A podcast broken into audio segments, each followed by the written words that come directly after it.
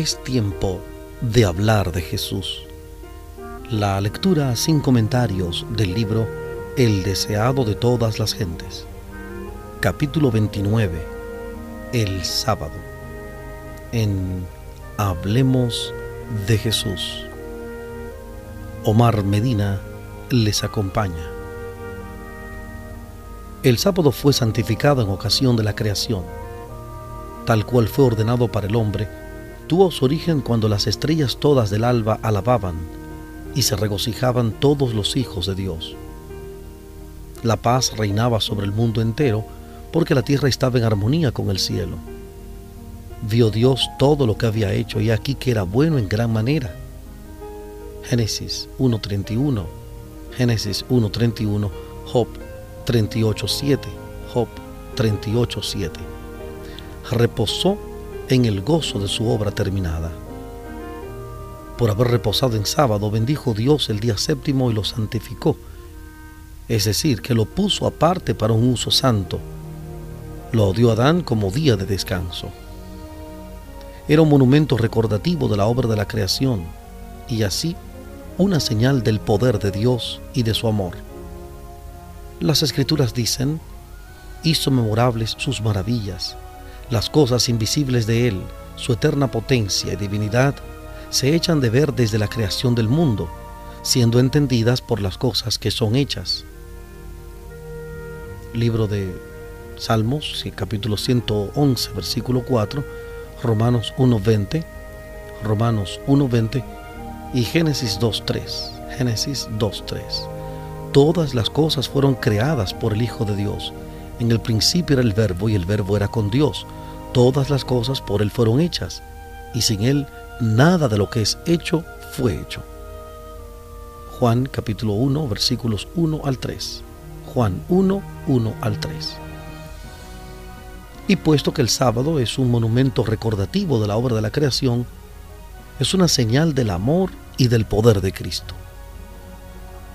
El sábado dirige nuestros pensamientos a la naturaleza y nos pone en comunión con el Creador.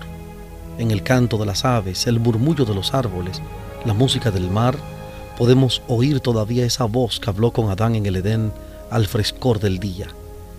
Y mientras contemplamos su poder en la naturaleza, hallamos consuelo, porque la palabra que creó todas las cosas es la que infunde vida al alma el que mandó que de las tinieblas resplandeciese la luz, es el que resplandeció nuestros corazones para iluminación del conocimiento de la gloria de Dios en la faz de Jesucristo. Segunda de Corintios capítulo 4 versículo 6. Segunda de Corintios 4 6. Fue este pensamiento el que provocó este canto del salmista. Por cuanto me has alegrado, oh Jehová, con tus obras, en las obras de tus manos me gozo. Cuán grandes son tus obras, oh Jehová, muy profundos son tus pensamientos.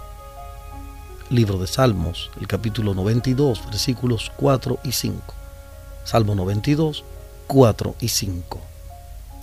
Y el Espíritu Santo declara por medio del profeta Isaías, ¿A qué pues haréis semejante a Dios?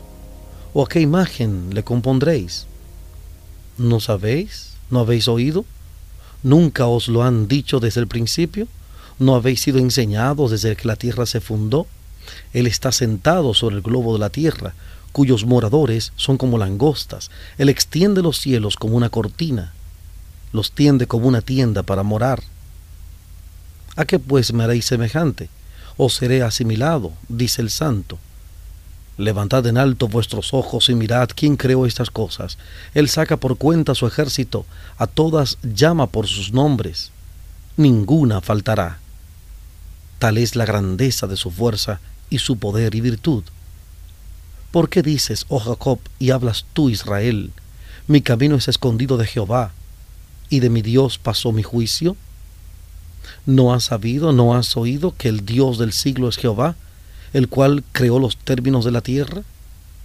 No se trabaja ni se fatiga con cansancio. Él da esfuerzo al cansado y multiplica las fuerzas al que no tiene ningunas. No temas que yo soy contigo, no desmayes que yo soy tu Dios que te esfuerzo. Siempre te ayudaré, siempre te sustentaré con la diestra de mi justicia. Mirad a mí y sed salvos todos los términos de la tierra, porque yo soy Dios y no hay más. Tal es el mensaje que fue escrito en la naturaleza y que el sábado está destinado a rememorar. Cuando el Señor ordenó a Israel que santificase sus sábados, dijo, sean por señal entre mí y vosotros, para que sepáis que yo soy Jehová vuestro Dios. Ezequiel 20:20. Ezequiel 20:20. Las citas del profeta Isaías están en su libro Isaías capítulo 40, versículos 18 al 29, 40, 18 al 29, 41, 10, 41, 10 y capítulo 45, versículo 22. Isaías 45, 22. El sábado fue incorporado en la ley dada desde el Sinaí, pero no fue entonces cuando se dio a conocer por primera vez como día de reposo. El pueblo de Israel había tenido conocimiento de él antes de llegar al Sinaí. Mientras iba peregrinando hasta allí, guardó el sábado. Cuando algunos lo profanaron, el Señor los reprendió diciendo, ¿Hasta cuándo no querréis guardar mis mandamientos y mis leyes? Libro de Éxodo capítulo 16, versículo 28. Éxodo 16, 28. El sábado no era para Israel solamente, sino para el mundo entero. Había sido dado a conocer al hombre en el Edén y como los demás preceptos del Decálogo, es de obligación imperecedera. Acerca de aquella ley de la cual el cuarto mandamiento forma parte, Cristo declara, hasta que perezca el cielo y la tierra, ni una jota ni un tilde perecerá de la ley. Así que mientras duren los cielos y la tierra, el sábado continuará siendo una señal del poder del Creador. Cuando el Edén vuelva a florecer en la tierra, el santo día de reposo de Dios será honrado por todos los que moren debajo del sol. De sábado en sábado, los habitantes de la tierra renovada y glorificada subirán a adorar delante de mí, dijo Jehová. Isaías capítulo 66, versículo 23. Isaías 66, 23. Ninguna otra institución confiada a los judíos propendía tan plenamente como el sábado a distinguirlos de las naciones que los rodeaban. Dios se propuso que su observancia los designase como adoradores suyos. Había de ser una señal de su separación de la idolatría y de su relación con el verdadero Dios. Pero a fin de santificar el sábado, los hombres mismos deben ser santos. Por la fe deben llegar a ser partícipes de la justicia de Cristo. Cuando fue dado a Israel el mandato, acordarte has del día de reposo para santificarlo, el Señor también les dijo, habéis de serme varones santos. Éxodo 28, Éxodo 28 y 22.31, 22.31. Únicamente en esa forma podía el sábado distinguir a los israelitas como adoradores de Dios.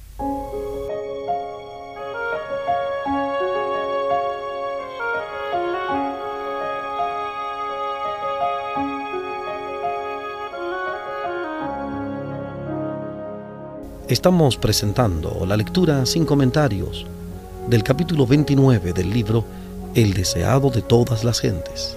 Capítulo 29. El sábado. En Hablemos de Jesús.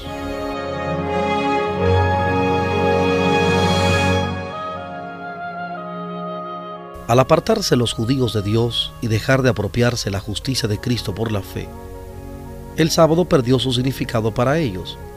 Satanás estaba tratando de exaltarse a sí mismo y de apartar los hombres de Cristo, y obró para pervertir el sábado, porque es la señal del poder de Cristo. Los dirigentes judíos cumplían la voluntad de Satanás rodeando de requisitos pesados el día de reposo de Dios. En los días de Cristo, el sábado había quedado tan pervertido que su observancia reflejaba el carácter de hombres egoístas y arbitrarios, más bien que el carácter del amante Padre Celestial. Los rabinos representaban virtualmente a Dios como autor de leyes cuyo cumplimiento era imposible para los hombres. Inducían a la gente a considerar a Dios como un tirano y a pensar que la observancia del sábado, que Él les exigía, hacía a los hombres duros y crueles. Era obra de Cristo disipar estos conceptos falsos. Aunque los rabinos le perseguían con una hostilidad implacable, ni siquiera aparentaba conformarse a sus requerimientos, sino que seguía adelante, observando el sábado según la ley de Dios. Cierto sábado, mientras el Salvador y sus discípulos volvían del lugar de culto, pasaron por un sembrado que estaba madurando. Jesús había continuado su obra hasta ahora avanzada y mientras pasaba por los campos, los discípulos empezaron a juntar espigas y a comer los granos, después de restregarlos en las manos. En cualquier otro día este acto no habría provocado comentarios, porque el que pasaba por un sembrado, un huerto o una viña tenía plena libertad para recoger lo que deseara comer. Deuteronomio capítulo 23, versículos 24 y 25. Deuteronomio 23, 24 y 25. Pero el hacer esto en sábado era tenido por un acto de profanación, no sólo al juntar el grano de la cegada, sino que el restregarlo en las manos se lo trillaba, y así, en opinión de los rabinos, había en ello un doble delito. Inmediatamente los espías se quejaron a Jesús diciendo, Y aquí tus discípulos hacen lo que no es lícito hacer en sábado. Cuando se le acusó de violar el sábado en Bethesda, Jesús se defendió afirmando su condición de hijo de Dios y declarando que él obraba en armonía con el Padre. Ahora que se atacaba a sus discípulos, él citó a sus acusadores ejemplos del Antiguo Testamento, actos verificados en sábado por quienes estaban en el servicio de Dios. Los maestros judíos se jactaban de su conocimiento de las escrituras y la respuesta de Cristo implicaba una reprensión por su ignorancia de los sagrados escritos. ¿Ni aun esto habéis leído? dijo. ¿Qué hizo David cuando tuvo hambre, él y los que con él estaban? ¿Cómo entró en la casa de Dios y tomó los panes de la proposición y comió, los cuales no era lícito comer, sino solo a los sacerdotes? También les dijo, el sábado por causa del hombre es hecho, no el hombre por causa del sábado. ¿No habéis leído en la ley que los sábados en el templo los sacerdotes profanan el sábado y son sin culpa? Pues os digo que uno mayor que el templo está aquí. El Hijo del Hombre es Señor aún del sábado. Lucas capítulo 6 versículos 3 y 4, Lucas 6, 3 y 4, Marcos 2, 27 y 28, Marcos 2, 27 y 28 y Mateo 12, 5 y 6. Mateo 12, 5 y 6. Si estaba bien que David satisficiese su hambre comiendo del pan que había sido apartado para un uso santo, entonces estaba bien que los discípulos supliesen su necesidad, recogiendo granos en las horas sagradas del sábado. Además, los sacerdotes del templo realizaban el sábado una labor más intensa que en otros días. En asuntos seculares, la misma labor habría sido pecaminosa, pero la obra de los sacerdotes se hacía en el servicio de Dios. Ellos cumplían los ritos que señalaban el poder redentor de Cristo, y su labor estaba en armonía con el objeto del sábado. Pero ahora Cristo mismo había venido. Los discípulos, al hacer la obra de Cristo, estaban sirviendo a Dios y era correcto hacer en sábado lo que era necesario para el cumplimiento de esta obra. Cristo quería enseñar a sus discípulos y a sus enemigos que el servicio de Dios está antes que cualquier otra cosa. El objeto de la obra de Dios en este mundo es la redención del hombre por lo tanto, lo que es necesario hacer en sábado en cumplimiento de esta obra está de acuerdo con la ley del sábado. Jesús coronó luego su argumento declarándose Señor del sábado, es decir, un ser por encima de toda duda y de toda ley. Este juez infinito absuelve a los discípulos de culpa, apelando a los mismos estatutos que se les acusaba de estar violando. Jesús no dejó pasar el asunto con la administración de una reprensión a sus enemigos. Declaró que su ceguera había interpretado mal el objeto del sábado. Dijo, si supieseis qué es misericordia quiero y no sacrificio, no condenaríais a los inocentes. Mateo 12:7. Mateo 12:7. Sus muchos ritos formalistas no podían suplir la falta de aquella integridad veraz y amor tierno que siempre caracterizarán al verdadero adorador de Dios.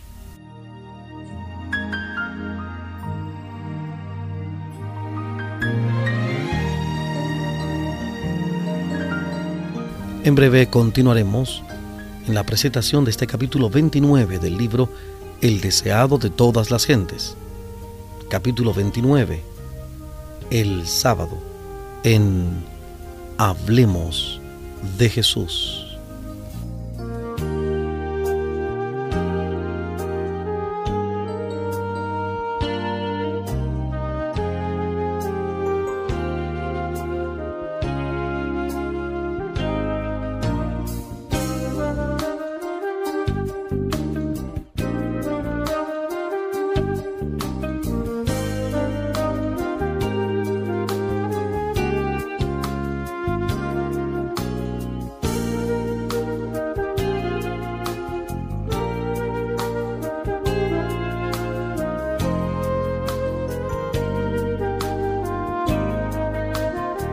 Continuamos en la presentación de este capítulo 29 del libro El deseado de todas las gentes. Capítulo 29.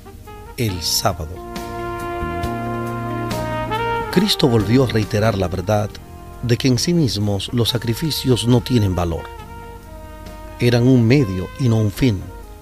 Su objeto consistía en señalar al Salvador a los hombres y ponerlos así en armonía con Dios. Lo que Dios aprecia es el servicio de amor. Faltando este, el mero ceremonial le es una ofensa. Así sucede con el sábado. Estaba destinado a poner a los hombres en comunión con Dios, pero cuando la mente quedaba absorbida por ritos cansadores, el objeto del sábado se frustraba. Su simple observancia exterior era una burla. Otro sábado, al entrar Jesús en una sinagoga, vio allí a un hombre que tenía una mano paralizada. Los fariseos le vigilaban, deseosos de ver lo que iba a hacer. El Salvador sabía muy bien que al efectuar una curación en sábado, sería considerado como transgresor, pero no vaciló en derribar el muro de las exigencias tradicionales que rodeaban el sábado. Jesús invitó al enfermo a ponerse de pie y luego preguntó, ¿Es lícito hacer bien en sábado o hacer mal? ¿Salvar la vida o quitarla? Era máxima corriente entre los judíos que el dejar de hacer el bien cuando había oportunidad era hacer lo malo. El descuidar de salvar una vida era matar. Así se enfrentó Jesús con los rabinos en su propio terreno. Mas ellos callaban y mirándolos alrededor con enojo, condoliéndose de la ceguedad de su corazón, dice al hombre, extiende tu mano. Y la extendió, y su mano fue restituida sana. Marcos, capítulo 3, versículos 4 y 5. Marcos 3, 4 y 5. Cuando le preguntaron, ¿es lícito curar en sábado? Jesús contestó, ¿Qué hombre habrá de ustedes que tenga una oveja y si cayere ésta en una fosa en sábado, no le eche mano y la levante? Pues cuánto vale un hombre que una oveja? Así que es lícito en los sábados hacer bien. Mateo capítulo 12, versículos 10 al 12. Mateo 12, 10 al 12. Los espías no se atrevían a contestar a Jesús en presencia de la multitud, por temor a meterse en dificultades. Sabían que él había dicho la verdad. Más bien que violar sus tradiciones, estaban dispuestos a dejar sufrir a un hombre, mientras que aliviarían a un animal por causa de la pérdida que sufriría el dueño si lo descuidaban. Así manifestaban mayor cuidado por un animal que por el hombre, que fue hecho a la imagen de Dios. Esto ilustra el resultado de todas las religiones falsas tienen su origen en el deseo del hombre de exaltarse por encima de Dios, pero llegan a degradar al hombre por debajo del nivel de los brutos. Toda religión que combate la soberanía de Dios defrauda al hombre de la gloria que le fue concedida en la creación y que ha de serle devuelta en Cristo. Toda religión falsa enseña a sus adeptos a descuidar los menesteres, sufrimientos y derechos de los hombres el Evangelio concede alto valor a la humanidad como adquisición hecha por la sangre de Cristo y enseña a considerar con ternura las necesidades y desgracias del hombre. El Señor dice, haré más precioso que el oro fino al varón y más que el oro de Ofir al hombre. Isaías capítulo 13, versículo 12. Isaías 13, 12. Cuando Jesús preguntó a los fariseos si era lícito hacer bien o mal en sábado, salvar la vida o matar, les hizo confrontar sus propios malos deseos. Con acervo odio ellos deseaban matarle, mientras él estaba salvando vidas e impartiendo felicidad a muchedumbres. ¿Era mejor matar en sábado, según se proponían ellos hacer, que sanar a los afligidos como lo había hecho él? Era más justo tener homicidio en el corazón en el día santo que tener hacia todos un amor que se expresara en hechos de misericordia. Al sanar al hombre que tenía una mano seca, Jesús condenó la costumbre de los judíos y dejó el cuarto mandamiento tal cual Dios lo había dado. Lícito es en los sábados hacer bien, declaró. Poniendo a un lado las restricciones sin sentido de los judíos, honró el sábado, mientras que los que se quejaban contra él deshonraban el día santo de Dios. Los que sostienen que Cristo abolió la ley enseñan que violó el sábado y justificó a sus discípulos en lo mismo. Así están asumiendo la misma actitud que los cavilosos judíos. En esto contradicen el testimonio de Cristo mismo, quien declaró, Yo también he guardado los mandamientos de mi Padre y estoy en su amor. Juan 15:10 Juan 15:10. Ni el Salvador ni sus discípulos violaron la ley del sábado. Cristo fue el representante vivo de la ley. En su vida no se halló ninguna violación de sus santos preceptos. Frente a una nación de testigos que buscaban ocasión de condenarle, pudo decir, sin que se le contradijera, ¿quién de vosotros me convence de pecado? Juan 8:46. Juan 8:46. El Salvador no había venido para poner a un lado lo que los patriarcas y profetas habían dicho, porque él mismo había hablado mediante estos hombres representativos. Todas las verdades de la palabra de Dios provenían de él. Estas gemas inestimables habían sido puestas en engastes falsos. Su preciosa luz había sido empleada para servir al error.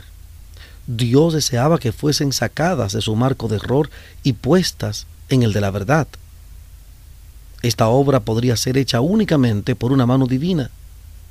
Por su relación con el error, la verdad había estado sirviendo la causa del enemigo de Dios y del hombre. Cristo había venido para colocarla donde glorificase a Dios y obrase la salvación de la humanidad. El sábado por causa del hombre es hecho, no el hombre por causa del sábado, dijo Jesús. Las instituciones que Dios estableció son para beneficio de la humanidad, todas las cosas son por vuestra causa. Sea Pablo, sea Apolos, sea Cefas, sea el mundo, sea la vida, sea la muerte, sea lo presente, sea lo porvenir. Todo es vuestro y vosotros de Cristo y Cristo de Dios. Segunda de Corintios 4:15.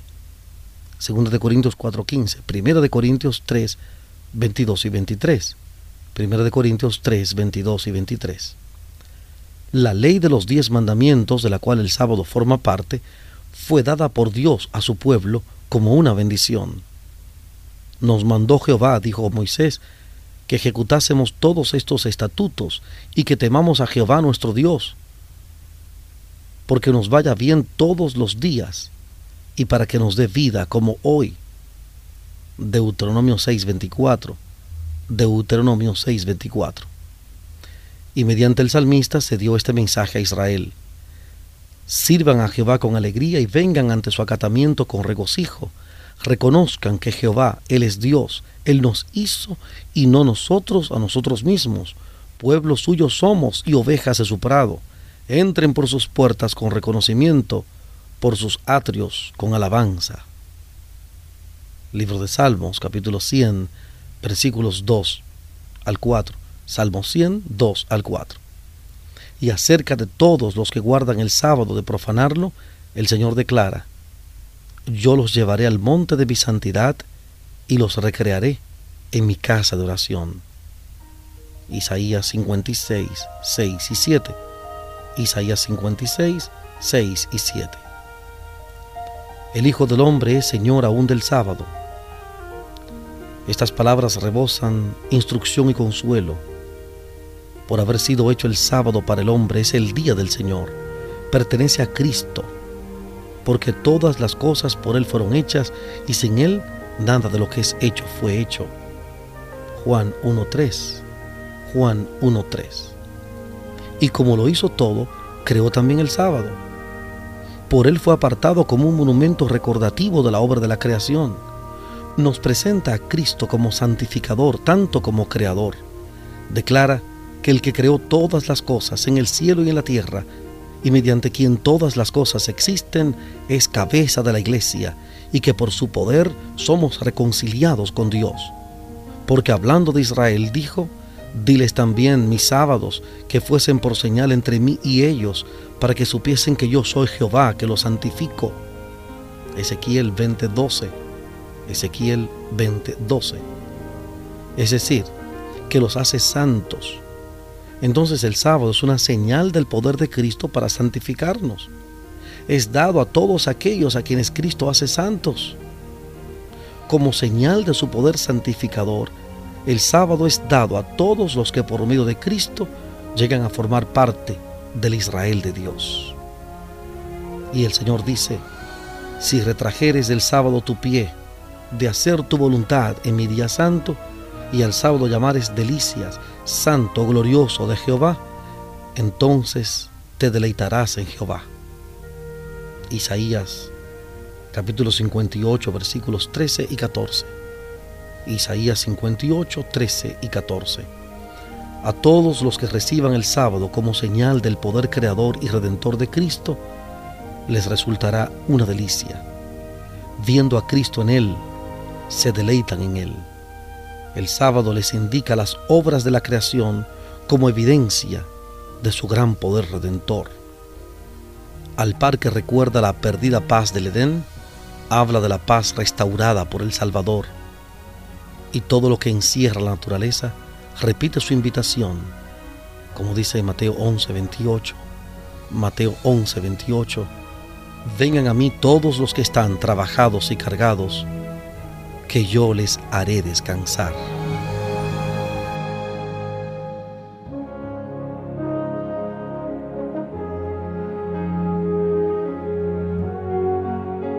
Hemos presentado la lectura sin comentarios del capítulo 29 del libro El deseado de todas las gentes. Capítulo 29.